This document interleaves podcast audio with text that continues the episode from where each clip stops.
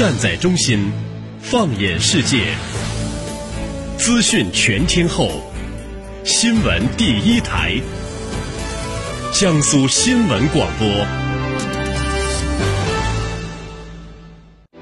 大国博弈，知己百出；地区争端，兵戎相见。触摸军事热点，感受风云变幻，军情观察。江苏新闻广播、扬子晚报联合打造。好，在半点即时资讯之后，欢迎大家回来继续收听军情观察，我是世宁。各位居民朋友，当地时间的十五号，二零一五国际军事比赛在莫斯科郊外的阿拉比诺军事基地闭幕，俄罗斯军队包揽了全部十二个项目的冠军。解放军呢获得了十项第二名，并收获了三个单项冠军。闭幕式举行之前，二零一五国际军事比赛举行的最后一项赛事就是坦克两项的总决赛。俄罗斯、中国、塞尔维亚和塔吉克斯坦分别取得了第一至第四名。这次在俄罗斯举行的军事比赛是话题不断，其中呢让各个媒体提及最多的就是俄罗斯频频耍赖，组织上的和规则的制定上呢非常的混乱。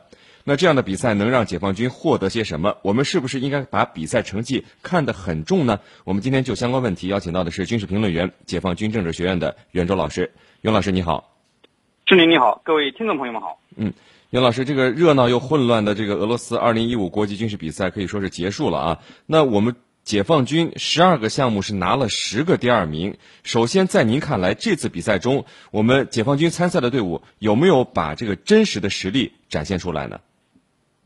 呃，近年来，我们解放军啊，在国外参加的军事竞赛，应该说成绩都不错。这次在俄罗斯的土地上能够拿到十二个项目的十个第二名，收获三个单项冠军，应该说啊，也是一个非常不错的成绩，表明我军参赛队伍在赛前进行了充分的准备，反映了我军军事训练的最高水平。司令，嗯。呃，袁老师，那从比赛开始到结束呢，让大家说的最多的就是俄罗斯频频耍赖啊，不停的修改规则，就是为了让自己拿第一。你是怎么看这样的说法的呢？呃，是这样的，我觉得此类国际性的军事竞赛呢，都应该事情事前啊规定好规则，并在比赛过程中严格的按照规则办事，以体现竞赛的公平性。当然，我们也要看到，军事性竞赛它不同于体育竞赛。有时主办方为了增强竞赛的难度和实战化程度，而临时修改规则也是有的。像今年我们我军呢在朱日河进行的实兵对抗演练，导演部就经常临时性的更改规则设置情况，以考验参演部队的临时应变能力。但这种改变不是为了让其他部队占便宜得第一，而是为了更好的锻炼部队，增强部队实战条件下的应变能力。如果真像媒体报道的那样，俄罗斯人为了让自己拿第一，而在比赛过程中频频修改规则，那只能说明俄罗斯军人太不大气了，太过看重名次。实际上，这种比赛更多的是加强各国军队间的交流，取长补短，相互学习，增加互信。名次并不是最重要的。近年来，中俄两军之间的军事交流啊，大方向也是朝着这个方向发展。这种情况不会，也不应该成为中俄两国军事交流的主流。我想，以俄罗斯领导层的智慧，他们也会注意到这个问题，在今后的两军交流中会加以改善。是您。军情观察，袁老师，那通过这次比赛，如果说俄罗斯是为了取胜而不停的修改规则，并且在某些方面耍赖的话，那是不是说解放军的训练水平和作战能力其实是要超过俄罗斯以及其他国家军队的呢？您能不能分析一下？我们应该承认。俄罗斯军队的作战和训练水平在世界上一直是处于领先地位的。我们从俄俄冲突和乌克兰危机以来，俄罗斯军队的表现就可以看出这一点。所以说，在军事训练方面，俄罗斯军队有很多值得我们学习的地方。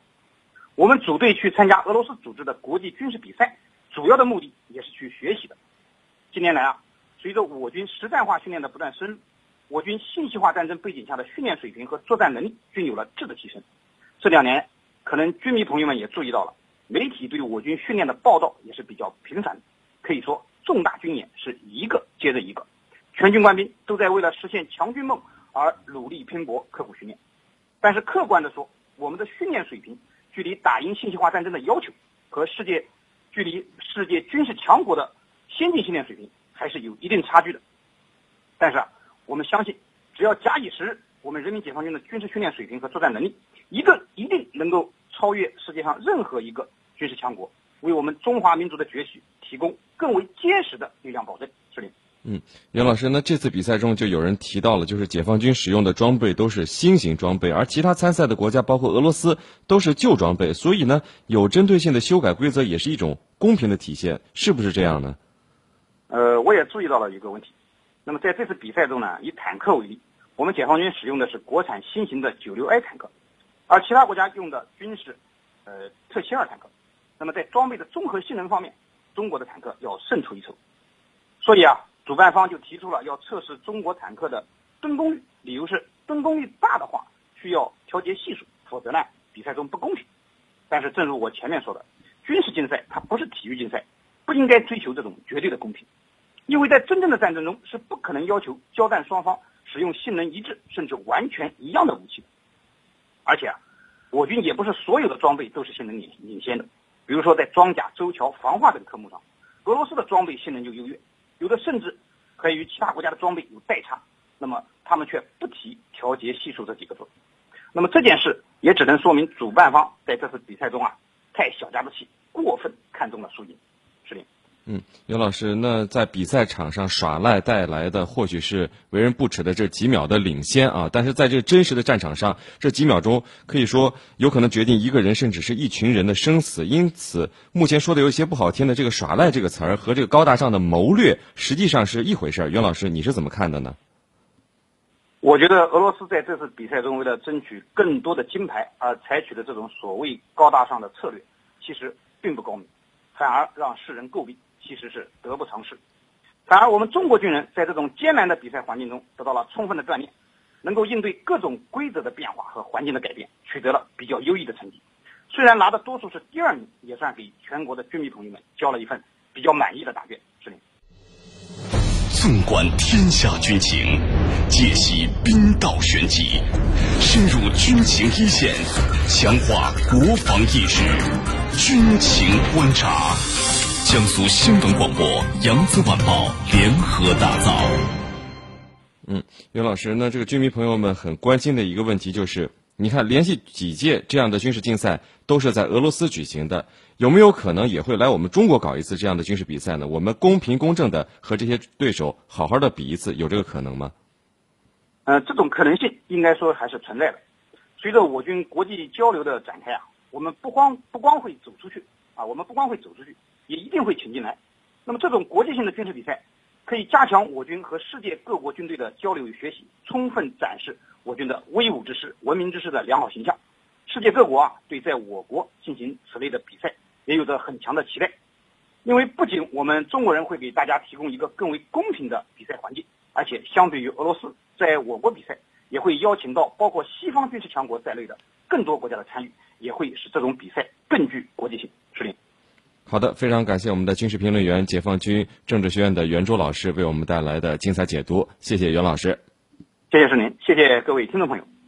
好，今天的节目就到这里，非常感谢您的收听。更多新闻敬请关注江苏广播网 vogs 点 cn 或微博、微信关注江苏广播和江苏新闻广播。我们下期节目再会。优级资深军事专家，着眼全球军情分析。战略与防务研究专家，我是李健，我是周成明。媒体主编，听众朋友们，大家好，我是孙小伟。军备及国际时事撰稿人，我是陈光文。更多军情解读，更强评论团队，尽在军情观察。江苏新闻广播、扬子晚报联合打造。触及时事军情热点，军情热点，把握最新军情动态，解读大国战略，预测未来局势，军情观察。每天下午十五点十二分，十五点四十二分，江苏新闻广播，扬子晚报，精彩呈现。